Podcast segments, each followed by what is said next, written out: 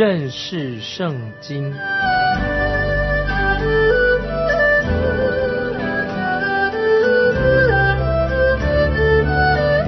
认识上帝的话，把上帝的话带到全世界。本节目是由认识圣经机构和环球广播电台联合制作，欢迎收听。亲爱的听众朋友，你好，欢迎收听认识圣经，我是麦基牧师。在上一次结束的时候，就是马可福音第十一章，我们说到主耶稣要进到耶路撒冷城，主耶稣要面对钉十字架，他死亡第三天，他要从死里复活，在进城的三天之内所发生的事情，主耶稣在这三天，他就进到耶路撒冷城三次，有三次进到那边。所以每一卷福音书所记载的，都是在分别不同的时段，用不同的角度来记载啊。耶稣进入耶路撒冷城，主耶稣第一次进到耶路撒冷是在礼拜六，是安息日；第二次是在礼拜天，耶稣进到圣城洁净圣殿；第三次是在礼拜一，耶稣就为耶路撒冷这个城。他掉眼泪哀哭。现在我们要一起来分享这段经文的教导。我们来看马可福音第十一章第一节：耶稣和门徒将近耶路撒冷，到了伯法奇和伯大尼，在橄榄山那里，主耶稣就打发两个门徒。在前面几章，我们已经看见主耶稣面向耶路撒冷走去。这里所指的就是向前进，地理位置主耶稣移动了，也在时间上一步一步的主耶稣已经要迈进到十字架之路，面对死亡。这是主耶稣在地上最后的一个礼拜的啊他的生活情况。这里我们说到伯达尼和波法奇是在橄榄山的另外一边，与耶路撒冷正好是遥遥相对。现在我们看到主耶稣，他就是指示了他两个门徒做一件事情。我们来看第二、第三节，对他们说：“你们往对面村子里去，一进去的时候，必看见一批驴驹拴在那里，是从来没有人骑过的，可以解开牵来。若人对你们说为什么做这事，你们就说主要用它。”那人必立时让你们牵来。有关于主耶稣骑着小驴驹进耶路撒冷城的事情，有两种解释：一种是主耶稣已经知道这件事情，因为主耶稣他是神，他是全知的、无所不知的，所以小驴驹这件事情就是一件神迹。我们从神迹来看这件事情。另外有一个说法。可能是主耶稣事先早已安排好了，所以这是一般人所做的。我们说是人为的，是一个非常平常的事情，似乎就没有必要把它解释成一件神迹。我认为主耶稣对这件事情早有很好的安排。如果你从这个角度来看这件事情的话，你会更深入的、更知道明白这件事情的意义在哪里。这个重点就是说什么呢？就是主耶稣他自己要宣告他的权柄。请注意，主耶稣对门徒说：“如果有人问起为什么要解开驴驹的时候，他们只要这样回答，就是主要用它，主要用它就可以了。”这个就是主耶稣的权柄，他宣布他是有权柄的人。虽然在这个时候，人正在要设计要害死他。但是我们看见，另外有一些人对主耶稣非常的忠诚，所以我们来看第三节，说那人必立时让你们牵来，就是说这些是指那些顺服主耶稣的人啊，所以那个他们就可以立即把这个驴驹牵过来，他们顺服主耶稣，这样的情形已经连续的继续的两千年之久，就是在今天仍然有这两种人。一种人就是非常忠诚的侍奉神，有些人是抵挡神的。盼望听众朋友，你我都是一个顺服神的人。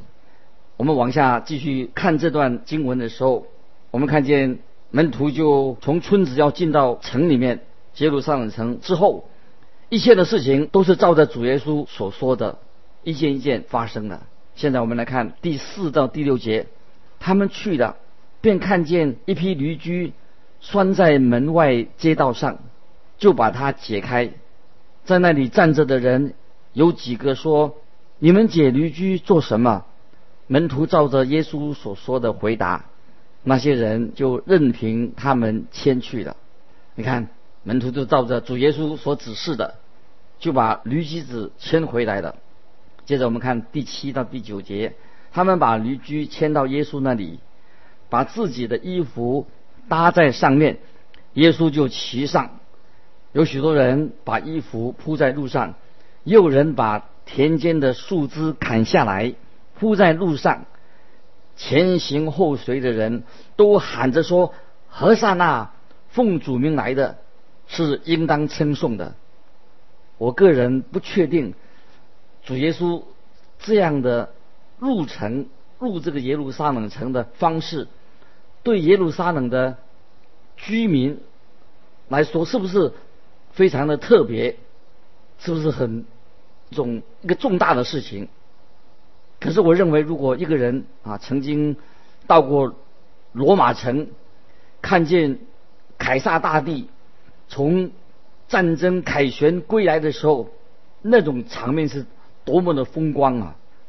凯撒大大帝他那种得胜入城的那个方式啊，那么主耶稣他入城的方式哈，跟凯撒大帝的相比一下的话，那实则是比不上。有人说凯撒大帝打胜仗归来进入罗马城的时候啊，他会带着许许多多的战利品，而且一大群的。俘虏在街上游行，足足的可以持续着三天三夜，这样才能够算是叫做得胜，可以称为得胜的进到城里面。可是我们这里所看到的，不过是有几个加利利人啊，他们是种田种田的乡下人入城而已。可是我们要知道，这是一件非常特别也非常重要的事情。就是主耶稣在这个时候，他向世人公开的自己的身份，他宣告了自己的身份。我们来看第十一节，耶稣进了耶路撒冷，入了圣殿，周围看了各样物件，天色已晚，就和十二个门徒出城往伯大尼去了。这里有两件事情我们要特别注意，这是安息日，安息日。兑换银钱的人和寄生的牛羊不在那里，因为是安息日。第一天，主耶稣他是以祭司的身份进到耶路撒冷城。主耶稣他自己就是代表那个祭物，主耶稣要把他自己献上，所以主耶稣是以大祭司的身份进到耶路撒冷。他是为了你我的罪，他担当了我们的罪。而且主耶稣他自己也成为神所悦纳的祭物，主耶稣把他自己献上，他成为祭物。就我们要注意，主耶稣在耶路撒冷这个城市，他并没有过夜，在傍晚的时候，他就跟门徒回到伯大尼去。主耶稣在耶路撒冷已经公开的宣告了他的身份，并且他要人。要做一个决志，要面对主耶稣，他到底是谁？我们可以看到主耶稣，他这个时候他没有留在拒绝他的这个城市耶路撒冷过夜，他没有在那里过夜，傍晚他就离开了。接着我们看十二到十四节，第二天他们从伯大尼出来，耶稣饿了，远远的看见一棵无花果树，树上有叶子。就往那里去，或者在树上可以找着什么。到了树下，竟找不着什么。不过有叶子，因为不是收无花果的时候，耶稣就对树说：“从今以后永没有人吃你的果子。他的门徒也听见了。这里我们看到第二天，主耶稣跟门徒从伯大尼来到耶路撒冷，这是主耶稣第二次的进到耶路撒冷城啊。我们说他得胜的进入耶路撒冷城，这件事情会就会造成了很大的争议，因为在这一天里面，主耶稣他要来洁净圣殿，也咒足了。无花果树，我个人认为，无花果树什么意思啊？就是无花果树在这里，就是代表以色列国。这里有一个重要的教训，我们可以学习到：以色列人，他们神的给了他们宗教，就是好像给了他们宗教外在的那些树叶、树枝，但是他们从来没有结出属灵的果子，光有。树枝有叶子，没有结果子，哦，所以这是可以让我们可以学习到的。这是一个这个说法，可以就是描述我们今天的教会啊，或者当时的教会。就主要是说，好像对在启示录啊，对老底家教会也是这样的描述。老底家教会只有一个外表，什么都没有，他们又贫穷又瞎眼，而且还需要买眼药来擦他们的。开他们的眼睛，表示说那个教会老底家教会，神的灵、神的圣灵已经不跟他们同在的。那么你的教会如何？我的教会如何？你是怎么样的？我认为这个和以赛亚书二十九章十三节所描述的是同一回事情。以赛亚书二十九章十三节这样说：主说，因为这百姓亲近我。用嘴唇尊敬我，心却远离我。他们敬畏我，不过是领受人的吩咐。今天这个是不是也是教会的光景？也是这样子。所以我们看见主耶稣咒诅无花果树，无花果树就是枯萎的。所以当时的无花果树是预表着以色列人不结果子的。十五节，我们来看第十五节。他们来到耶路撒冷，耶稣进了圣殿，赶出店里做买卖的人，推倒兑换银钱之人的桌子和卖鸽子之人的凳子。在这里，我们看见主耶稣进行洁净圣殿的工作。从约翰福音，我们就可以知道，主耶稣的服饰在初期的时候，也如主耶稣已经洁净过圣殿。现在是到了主耶稣服饰的一个末期。他再来洁净圣殿，这件事情是发生在主耶稣第二次进入耶路撒冷城的第二天。那天不是安息日，是礼拜天。那里有兑换银钱的人，就跑到圣殿来做买卖。从外地来的陌生人可以在那里兑换银钱，因为外地的人他们的钱在耶路撒冷不合用，所以他们需要换成当地的钱。换钱的人就可以收一些手续费，这样做用意当然是很好，但是主要是说，他说你们把这个地方变成贼窝了，把圣殿变成贼窝了，这就不好了。这样的行为简直是在宗教上是一个羞辱，宗教上的恶棍敲诈。亲爱的听众朋友，任何的一个基督徒的企业都会面临这种试探、这种危险。所以，当你想到要对某一个宗教团体奉献的时候，首先呢，对这个机构要好好的了解，这是一个我们可以学习的功课。我们来看啊，主耶稣他已经公开的宣告自己他是弥撒亚的身份，来进到耶路撒冷，这一点也没有得胜的意味。他虽然这样宣告，好像没有得胜的意味。因为主耶稣被耶路撒冷人拒绝了他，我虽然不喜欢说圣经并没有说耶稣啊他是得胜的，得胜的入城。是的，有一天主耶稣要再来的时候，他就可以说他是真正的，实在是得胜的进到我们这个地球来再来的时候，我们将要看到他这样做。我们看《帖撒罗尼迦前书》，《帖撒罗尼迦前书》第四章十六、十七节，这里有两两节经文很有意义。这样说，在基督里死了的人必先复活，以后我们这些活着还存留的人，必和他们一同被提到云里，在空中与主相遇。到那个时候，你就会看见两千年。以来，凡是已经信耶稣的，在基督里面的圣徒，也许人非常非常的多，数以万计、千万计，那个才算是真正的得胜。我想这一幕还没有来到，还要等一段时间。圣徒复活是在一刹那、转眼之间，但是得胜游行这个队伍，这个得胜游行的队伍。还要等一段比较长的时间，主耶稣会把我们带到一个新的地方，我们成为一个新的创造，我们是成为一个新人，我们进入一个新的家，就是我们那个时候是一个是一个胜利的队伍啊，不是要到月球去，而是要进到新的耶路撒冷，这个才是我们信徒的盼望，是何等的荣耀，这个才叫做真正的。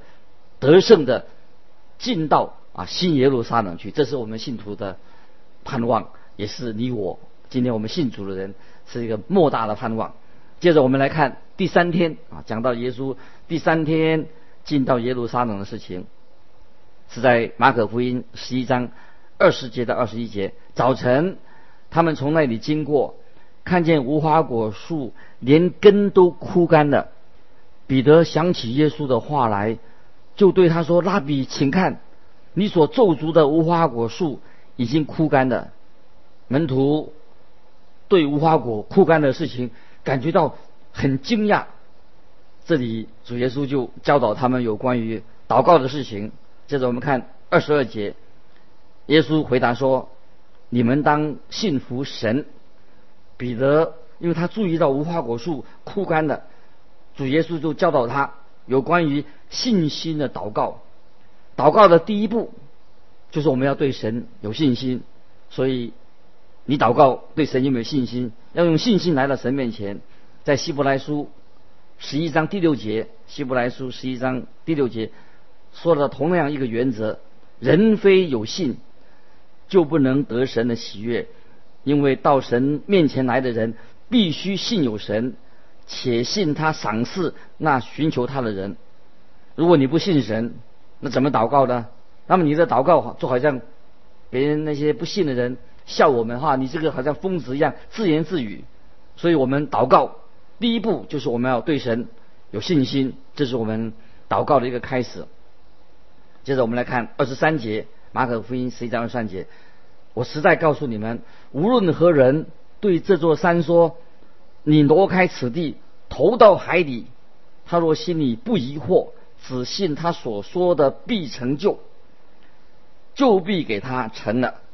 这节经文啊，有时我们误解了，很严重的误解。从字面来看，表面来看，基督徒根本就不需要把那个山投到海里面去。把山投到海里去干什么？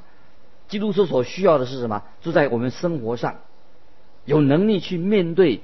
我们人生的许多像山一样那些重担跟困难啊，这是一个等于是一个比喻，有些困难困难重重，重的像山一样困难。这是保罗也在以弗所书所祷告的，就是在以弗所书三章十六节，求他按着他丰盛的荣耀，借着他的灵，叫你们的心里的力量刚强起来，心里的力量。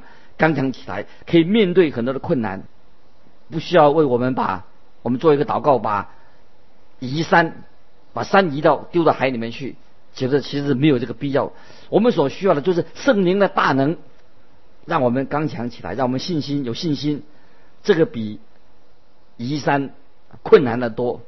所以我认为这些经文的重点就是主耶稣透过我们肉眼。可以看见的一个例例子，帮助我们要学习了解祷告可以成就大事。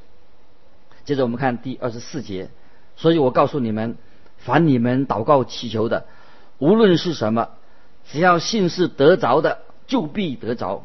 对神要有信心，这信心不是为了满足我们个人的私欲，而是要让神的旨意成就在我们的生命当中。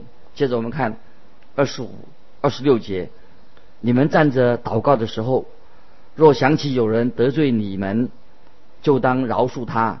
好叫你们在天上的父也饶恕你们的过犯。你们若不饶恕人的过犯，你们天上的父也不饶恕你们的过犯。如果我们的祷告要蒙神垂听，得到神的应允，要有一个先决的条件，那就是饶恕。不饶恕的灵就是不饶恕人，会让这个祷告受到阻碍啊！这是我们要记得。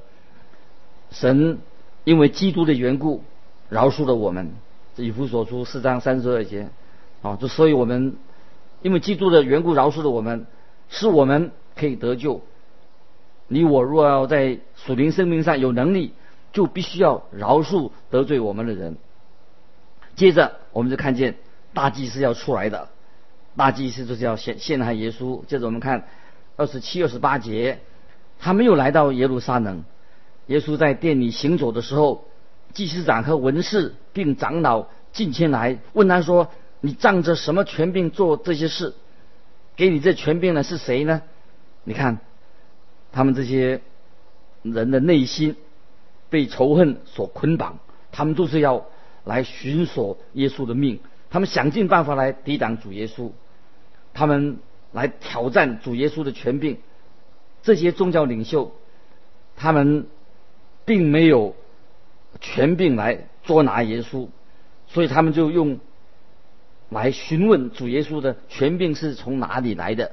我们来看二十九到三十节，耶稣对他们说：“我要问你们一句话，你们回答我，我就告诉你们，我仗着什么权柄做这些事。约翰的洗礼是从天上来的，是从人间来的呢？你们可以回答我。”主耶稣问了一个很好的问题，这些宗教领袖来有点招架不住的。耶稣这样问：如果他们回答说约翰的洗礼是从天上来的，很明显，接下来他们就会被问说：那么你为什么不信呢？如果他们反驳约翰，也会招来的百姓的抗议，因为群众已经接纳的刺激约翰。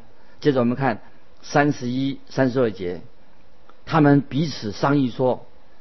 我们若说从天上来，他必说这样。你们为什么不信他呢？若说从人间来，却又怕百姓，因为众人真以约翰为先知。于是回答耶稣说：“我们不知道。”耶稣说：“我也不告诉你们，我仗着什么权柄做这些事。”对主耶稣的问题，这些祭司长啊，只是含含糊糊的答说：“我不知道。”许多人也会说：“哎，耶稣为什么呃用这种方法来回避这些宗教领袖的质问呢？”原因是因为他们并不是真心的想要知道答案，他们只像陷害耶稣所说的而已。就算主耶稣照实的回答他们，他们还是会照着不会照着耶稣所吩咐的去做。所以主耶稣没有正面的回答他们，是因为耶稣不想落入他们的圈套。对我来说，主耶稣用这种方法对待抵挡他的人，正是证明了主耶稣的智慧，证明了主耶稣的神性。所以我们要记得，当一个人诚心诚意的来寻求神，向他祷告的时候，神必定会垂听，而且会回应他心中的问题。这是我们在今天我们读这段经文学习到的一些属灵的功课。